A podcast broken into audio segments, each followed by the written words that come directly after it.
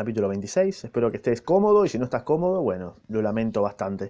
Capítulo 26, viaje al centro de la Tierra. Hoy no te doy la bienvenida a este ámbito podcastero, hoy la verdad no tengo ganas, eh, así que no te doy la bienvenida. Simplemente escuchá y listo, hoy no estamos de ánimos para darle la bienvenida a nadie. Simplemente para que escuches. Capítulo 26. Preciso es confesar que hasta entonces todo había, todo había marchado bien, no existiendo el menor motivo de queja. Si las dificultades no aumentaban, era seguro que alcanzaríamos nuestro objeto. ¡Qué gloria para todos en el caso afortunado! Ya me iba habituando ¿eh? a raciocinar por el sistema Leidenbrock. ¿Sería debido al extraño medio en que vivía? ¿Quién carajo sabe? Durante algunos días, pendientes, pendientes mucho más rápidas, algunas de ellas de aterrador declive, nos internaron profundamente en el macizo de granito, llegando algunas jornadas a avanzar legua y media o dos leguas hacia el centro. En algunas bajadas peligrosas, las destrezas de Hans y su maravillosa sangre fría nos fueron de utilidad suma. El flemático islandés se sacrificaba con una indiferencia incomprensible y gracias a él franqueamos más de un paso difícil del cual no habríamos salido nosotros solos. ¿Mm? Hans es, es, es Dios, básicamente acá, ¿no? Nos salva de todos. Es como el personaje que no, no es principal, pero que está ahí siempre. Su mutismo aumentaba de un día a otro y hasta creo que nos contagiaba a nosotros. Los objetos exteriores ejercen una acción real sobre el cerebro. El que se encierra entre cuatro paredes acaba por perder la facultad de asociar las ideas y las palabras. Me imagino. ¿Cuántos presos encerrados en estrechos calabozos se han vuelto imbéciles o locos por la imposibilidad de ejercitar las, facultades mentales? Están como mm, en un campo de concentración, ¿no? Como el caso de Víctor Frank, que estaba ahí, ¿viste? Anda a averiguar el caso. Durante las dos semanas que siguieron a nuestra última conversación no ocurrió ningún incidente digno de ser mencionado. Bueno, fin, voy a terminar ahí. No encuentro ninguna memoria más que un solo acontecimiento de suma gravedad, cuyos más insignificantes detalles me sería imposible olvidar. El 7 de agosto, nuestros sucesivos descensos no, nos habían conducido a una profundidad de 30 leguas. Es decir, que teníamos sobre nuestras cabezas 30 leguas de rocas, de mares, de continentes y de ciudades. Debíamos a la sazón encontrarnos a 200 leguas de Islandia, la alma del orto, ¿no? Aquel día seguía el túnel en un plano poco inclinado, o sea, están caminando todo, todo el océano se están caminando el océano, básicamente, ¿no? Yo marchaba adelante. Mi tío llevaba uno de los aparatos Rum, Rumkorf, le faltó la K, y yo el otro, y con él me entretenía en examinar las capas de granito. De repente, al volverme, vi que me encontraba solo. Bueno, me dije para mí, he caminado demasiado deprisa, o tal vez sea que el profesor y Hans se han detenido en algún sitio, ¿no? Opa. Voy a reunirme con ellos. Afortunadamente, el camino no tiene aquí mucho declive.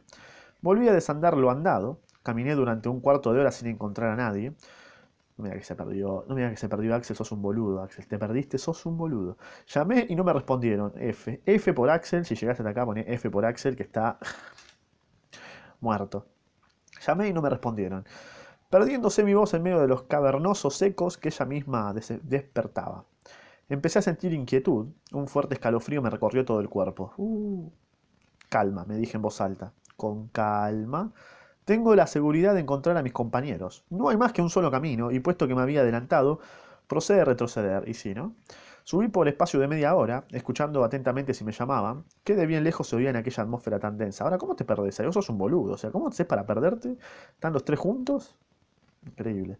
Un silencio extraordinario reinaba en la, inmensa galería. Me detuve sin atreverme a creer en mi aislamiento. Deseaba estar extraviado, no perdido. Extraviado aún pueden encontrarle a uno. Bueno, veamos, repetía. Puesto que no existe más que un camino, que es el mismo que siguen ellos, por fuerza he de encontrarlos. Bastará conseguir retrocediendo. Al menos que no viendo, no viéndome y olvidando que yo les, les precedía, se les haya ocurrido la idea de retroceder. Pero aún en este caso, apresurando el paso, me reuniré con ellos. Es evidente. ¿Cómo haces para perderte ahí? Yo no lo entiendo, te juro y repetía las últimas palabras como si no estuviera realmente convencido. Por otra parte, para asociar estas ideas tan sencillas y darles la forma de un raciocinio, tuve que emplear mucho tiempo. Entonces me asaltó una duda, ¿no? ¿Iba yo por delante de ellos? Ciertamente. Me seguía Hans, precediendo a mi tío. Hasta recordaba que se había detenido unos instantes para asegurarse sobre las espaldas el fardo. Entonces debí proseguir solo el camino, separándome de ellos. Además, pensaba yo, tengo un medio seguro de no extraviarme, un hilo que me guíe, un hilo que me guíe en este laberinto y que no puede romperse. Este hilo es mi fiel arroyo. Claro, Bastará que remonte su curso para dar con las huellas de mis compañeros. Este razonamiento me infundió nuevos bríos y resolví reanudar mi marcha ascendente sin pérdida de momento. Ah, le chupó un huevo.